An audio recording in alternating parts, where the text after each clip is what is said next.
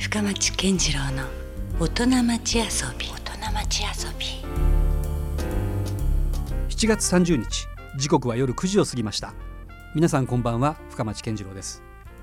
この番組深町健次郎の大人町遊びは毎回革新的に働いて独創的に遊ぶという方をゲストにお迎えしていろんな話をお伺いしております。え今夜は八女市は元町にあります。筑後を中心に九州の伝統工芸品を扱うセレクトショップうなぎの寝床の代表白水貴弘さんに先週に引き続きお話をお伺いします。白水さんは売れてこそ伝統工芸というスタンスで伝統工芸に新しい価値観を加えて発信されているという方です。今日はそんな白水さんの仕事での発想を生むプライベートな部分に迫りますのでお楽しみに。先週びっくりしたんですけど、はい。まだまだ29歳とそうですね。い。うことなんですけど、家族構成ってどうなんですか？今。家族はあの妻と子供が2人います。お子さんはまだちっちゃいんですか？子供はうん。1歳と3歳ですね、ああまだまだじゃあ結構ガチャガチャというか家はガチャガチャ大事してる感じじゃないですか？妻の実家がまあ山にあるので、うん、そこでほとんどあそうか。だからもう昔ながらじゃないけど、はい、あの核家族とは違ってそうです。結構あのおばあちゃんとかもはい。面倒見てくれたりとか。い。なるほどね。はい。そっかそっか。だからあのまあ家内工業というかね奥様もお母様も借り出されて、そうですね。モンペ制作に当たってらっしゃると。いうことでしたけどもね、あんまりこうじゃあ仕事とプライベートの境というのがねあまりこうない感じなんですか？まああの家であり仕事場であり家族と過ごす時間はしっかりプライベートとしてうん。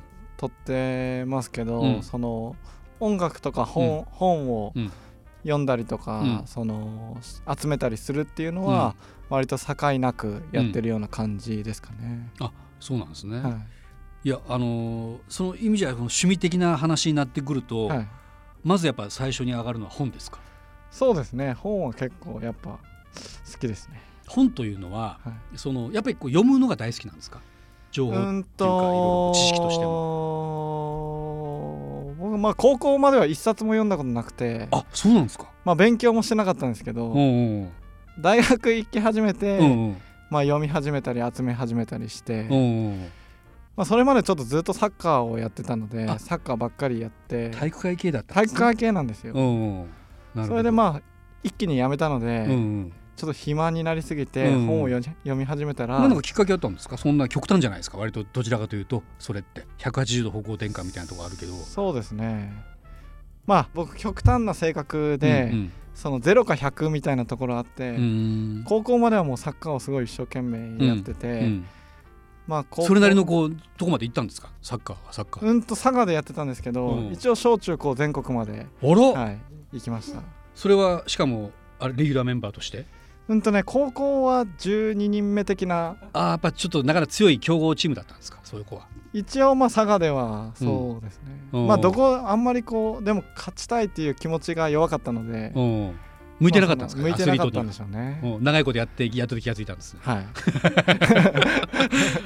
まあで、そうん、なんですかね？ある種路頭に迷うんですか？じゃあそれでまあそのサッカーやめて、うん。大学に入って建築をやってたんですけど、あ建築に行くんですか、はいまあそしたら建築家になろうってまた100%やりだして。ちょっと待ってください。その建築に行く話のまずきっかけが全く今わかんないですよ。なん僕でそこにもそれちょっとあんまりきっかけなくてうん。なんとなく建築に行くって決めてて建築学科に行ったんですよ。例えばその学校で言えばどちらかというと理系が得意だったとかはい。そんなとこなんですか？一応理系にはいた文系か理系かと言われたら理系で。理系。はい。でなんとなく建築ちょっと面白そうだなみたいな、そんな選択肢があるような人間ではなかったので、うんうん半年間サッカー終わって一生懸命勉強して、うん。建築に入れたっていう。それもそれですごいですよね。そこで全く勉強してなくて、全くもう。いきなりそこから半年近く勉強して大学はもう死ぬ気でやったので。あそうなんですか、うん。うんでまあ建築をしに今大学で4年間ですか、はいはい。行くわけですよね。で建築家になろうとは思わなかったんですか？建築家になろうと思ってたんですよ。あやっぱ持ってたんですね。そういう建築の本を読んだりとかそしたらやっぱ本は結構そのすごいいろんな発見が今までうん。経験したことがない発見がもうすごいたくさんあったので確かに建築家は教養知識があった方が絶対いいですよね。いいですよね。うんうん。まあ、そこから建築の本とか小説とかまあいろんな本うん。を学校に行かずにうん。読み出して読み漁って、はい。うん。そこからまああのいろんな本を読むようになったっていう感じ、あとはまあ資料的に収集したりとか、うん。僕はあんまり文庫っていうよりも単行とかうん。全部基本的に借りずに全部買うんですけど、うん。はいそうやって収集してます。どちらかではじゃあそのコレクター資質というか。コレクター資質かもしれないですね。じゃあ本棚も結構すごいことになってるんですか？本棚はすごいことになってますね。えちなみに何冊ぐらいあるか数えたことあります？多分2000お。から2500ぐらいそれはなかなかですね。あると思います、はい、壁一面じゃ収まらないでしょ？半分は実家に置いてます。ああもう一部屋いる感じですよね。そうなんですよ一部屋というかまあそのちょっと図書館的なも。のを作りたいなっていうでしょ？だってもう床が抜けるレベルですよそれ。そうなんですよ。2500冊とかもあったら、はい買い続けてます。も う買い続けてるんですね。結構ハマるタイプなんでしょうね。ハマるタイプだと思います。うーん。食費を抑えて。それ主にあるんですか？そのジャンルというか。ジャンルは実はそのあんまりなくて、うん。その何でも？小説であすね。りノンフィクション、はいはい、まあ、いろんな例えばアート系の本だったりとかいっぱいあるじゃないですか、はいはい写真集とか図録とかもあるし。そうですね。うん、もう何でもこ全種類リサーチ。い、うん。女性誌から。でどういうところでアンテナがじゃあ引っかかるんですか？例えばモモンペでもいいですけど、うん。モンペの歴史をちょっと調べようかなと思ったら、うん。モンペの本ってないんですよね。ああなるほどね。そでそれ調べてったら、うん。純駆堂にまあぜ、まあ、地下1階から行っていろいろ見ていくと、うん。その3階の民族学うん。のところに、うん。農業の生活の歴史みたいなのがあるんですよ。農業の歴史みたいな。うんその中にモンペが出てきて、うん。婦人標準服っていう言葉が出てきて、うん。そこから日本の古本屋っていうサイトがあるんですよ。う。んそれ日本のいろんな古本屋さんが図録だけを、あ図録っていうかそのうん。名前だけを登録してるとこ、はいはい。そこで婦人標準服とか検索して、うん資料を寄せて調べたりとか、うーん。まあその時自分の中でテーマがあって、うん。いろいろ回って引っかかったものをうん。収集していくみたいな、まあでも仕事とやっぱ連動してる。あ連動してますねよく考えたら、はい、あるわけですよね。はうーん。なんかその中でもそのフェイバリットっていうか自分の中でこうこの本はやられたぞとかはい、ハマった本とかってあるんですか？やっぱりその、まあ仕事として集めるっていうのは資料的なものが多いんですけど、根本的に結構興味があるのは、なんでこの本作ったんだろうっていう。ね誰が買うんだろうっていう本。え例えば？なんかうん。掛け軸の図面だけが載ってる本とか。それ誰も興味ないよな。そうでも売ってあるんですよね なんかうんこう土偶土偶の写真集とか能面の本とか。もうそんなのに手出したらもう切りなくないですか？切りないんですよ。それがねすごい楽しくて。え。まあいそれは趣味と呼んでいいものかもしれないですね。あその発見この意味がないものを作ったのはどういう人なんだろうっていう、うん。それえその意味がないものの方になんか惹かれる感じですか？そうですね。結構まあ仕事は意味があることを、やってるわけね、やってると思うのでんうん。まあ、その反動かもしれないですようね、ん。なるほどね、はい。まあ、マニアックな本が大好きというね、えー白水さんなんですけれども今後のなんかねやってみたいこととかありますか？まあ、個人的にはうん。さっきの本で図書館を作るっていうのも一つなんですけど、はい。まあ仕事としては、その今はその小売りでその工芸とかものづくりのものを扱ってうん。お客さんに対して売るっていうことを、うん。まあ、ものを通してやまあ、って物をますけど、作って物を売って、はい、でもその本当にやりたいのは、うん。例えばその有明海にこういう生き物がいるよとか、織本さんのところに実際行って、うん。その体験できるというかそうん。の五感で感じれるようなはい。ものを作るとか、そういう、まあ、人とか文化とかに結構興味があって、うん。まあ、7月からその、ロンドンでうん。LSE っていう大学で、うん。まあ、人類学を学んだ子も入れて、うん。日本語と英語でそういうお祭りとか、うん。そういう工房の歴史とか、うんうん。久留米霞の歴史とか、うん。そういうのをしっかり調べて、うん。日本語と英語でちゃんとうん。その伝えていくような活動を、うん。まあ、ちょっとメディア的な方向に振っていきたいなとは。じゃあその本好きが高じて本を作ることがあるかもしれないですね。本そうですね。本はちょっと作りたいですよね。それもしかしたらまたモンペとはまた違った喜びがそこにはあるかもしれない。いやかなりあるそれだけやっぱ本に思い入れが強いから、はい。いざねそこ自分の関わった本ができるとなったらそれは嬉しいでしょうね。本はちょっとやりたいですよね。まあつまりこう形のないものにじゃあ今どんどん興味が移ってるんですか、うんそうです。ものねからまあ物が一番こうコミュニケーションはしやすいとは思ってるんですけど、まあでもそのどうしてもまだ物の売買で終わってしまうので、うん。そうじゃなくて実際僕らから物を買うよりも、うん。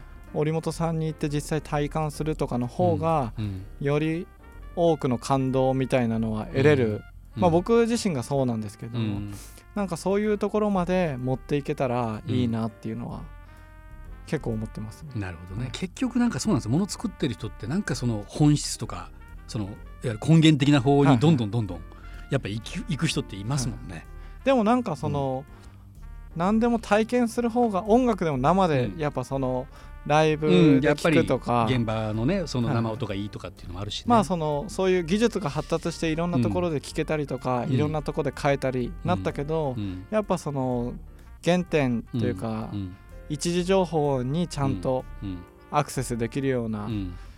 ものを作るっていうところが結構大事かなと思ってるので、ん。まあモンペとかこういうお店とかはうん。あくまでもきっかけかなとうん。思ってるところですね。なるほどね、はい。だから物のそのもの作りのそのイノベーションだけではなくて、はい。もうちょっとしたこう意識改革というかそうですね。そういうところを作っていかないとね、はいはい。なかなか本当の意味でのそのまあモンペであったりその伝統工芸の魅力っていうものにはい、人は気づかなかったりとか、そうなんですよ。もう実際物は溢れてるので、うん。そのまあもちろん物としても勝負するけど、うん。それ以外の価値が絶対あると思ってるので、うん。まあその部分をどう見出していけるかっていうところが、うん。結構面白いところかなとは思ってますけどね。うんまあ、僕もそうだけどもしかしたら白水さんご本人もじゃあまだ分かんないかもしれないですね。そのたどり着く先っていうのがねまだわからないですね。ねどうなっていくんだろうっていうか。今はまあ5人で会社をやってるんですけど、うん。まあ今後の3年はどうなっていくのか、久留米ガソリンのモンペをやってるのか、うん。なんか全然もう物はいいやって、うん。なってる可能性もあるし、ね。まあちょっと楽しみではありますね僕も。まさにベンチャーですよねこれこそ。ベンチャーです。そうです。よね。く僕も最近気づいたんですけど、うん。なんかベンチャーでもそっちの方がワクワクするでしょ。そうですね。もうはっきりレールが見えてるよりもね、はいはいですです。うんうん。まだまだどうなるかわからんぞっていうぐらいな方がね、ですです。最近だからこう、うん。ベンチャーですっていうようにたまにしてます、なるほどね。あの最後にですけどもね、はい。そのまあ伝統工芸と言われるものの一つじゃないですか、はいはい。このもね。はい。でこれは実際今後どうなっていくと思いますか？うんとまあその伝統工芸って呼ばれるもの自体は国とかに指定されたりとかしてるんですけど、うん。やっぱ基本的に衰退してったものが指定されてると思うんですよね。うん。でやっぱもう衰退してってなくなりそうだから、うん。国から守ってあげようと。うん。なんかそれはうん。その、みんな伝統工芸が素晴らしいって言ってると思うんですけど、うん。結構恥ずかしいとまあ現代の産業では成り立たなかったですよって呼ばれてるようなもんなので、うん僕はそれを呼ばれないようにするためにん。ある程度の産業規模に持っていくっていうところが、うんまあ仕事というかやりがいだと思ってるので、うん。まあそういう工程とか変えていかないといけない部分は変えていかないといけないと思うし、うん。残していかないといけない部分は残して、うん。そういうまあ工芸から産業の方に持っていくっていうのが一つ鍵かなとうん。思ってますね。なるほどね。だからその作り手があんまりこうその国から守ってもらいたいとか、はい、あんまりそういう意識になってしまうとなんかそれはちょっと確かに。いやいよいよなんか廃れていきそうなそうなんですよ。気がしますもんね。なんかそれでこう何十万のもうのん。を1個しか作らないとか、うん。それはまあそのアートとしては僕はいいと思うんですけど美術とかアートとしてはいいと思うんですけど、やっぱその生活にどうにかコミットしてって残っていくっていうのがやっぱ自然だとは思ってるので、うん。そういう方に持っていきたいなとは思ってるところですね。やっぱり今受け入れられてなんぼみたいなところもねと思いますけどねやそこのっぱ力強さがないとやっぱりはい。続いていかないですもんね。なんか着物とかも例えば50万とかで買って、うんずーっと1年に1回着た後はタンスに入れておくみたいな、うん。なんかそれって意味があるのかなうん。と思って、うん。それよりもまあちゃんと買ってもらってずっと着ていってもらって実感してもらうっていう、うん。あとはまあ他の産地とかと比べても強みとか弱み弱みをはっきりさせて、うん。ちゃんと提案していくっていうことをやっていかないといけないと思ってますけなるほどね。はい。まあ、ということでまたモンペの話に戻りますけど、い。モンペはそういう意味じゃこう多様性というかはい、結構長いこと履けるもんですか？そうですね。うん。長いこと履けるし、うん。僕はモンペ地獄って呼んでるんなんですけど。ですかモンペ地獄。どういうことですか？もう抜け出せなくなるってこと？そうなんですよ。結構着心地が着心地が良くてなるほど。みんなリピートしてくれるので、まあそういう意味ではうん。結構で人に伝え、まあうんモンペっていう言葉も面白いので、うん確かにね今やもうなんかこれ変える必要ないですよねモンペをねそうなんですよ。なのでこういろんなな人に伝えてくれたりとか、うん。モンペの型紙もそうやってうん。結構いろんな人がブログに書いてくれたりとか、うん。年間で1500ぐらいこれも出してうん。モンペも今年も5000着ぐらいうちは縫製かけてるので。なかなかちょっと静かなブームじゃないですかこれ。ブームかどうかは分からないんですけどうん。まあ結構広がってきたなっていう実感はありますね。はいということでねいろんなちょっと興味深い話が聞けましたけど、えー先週から今夜、えーゲストは八女市本町にありますセレクトショップうなぎの寝床代表の白水貴弘さんでした。どうもありがとうございました。ありがとうございました。深町健次郎の大人町遊び。今夜は八女市元町にありますセレクトショップうなぎの寝床代表白水貴弘さんにお越しいただきました。ということで今夜もお付き合いいただきましてありがとうございました。お相手は深町健次郎でした。それではまた来週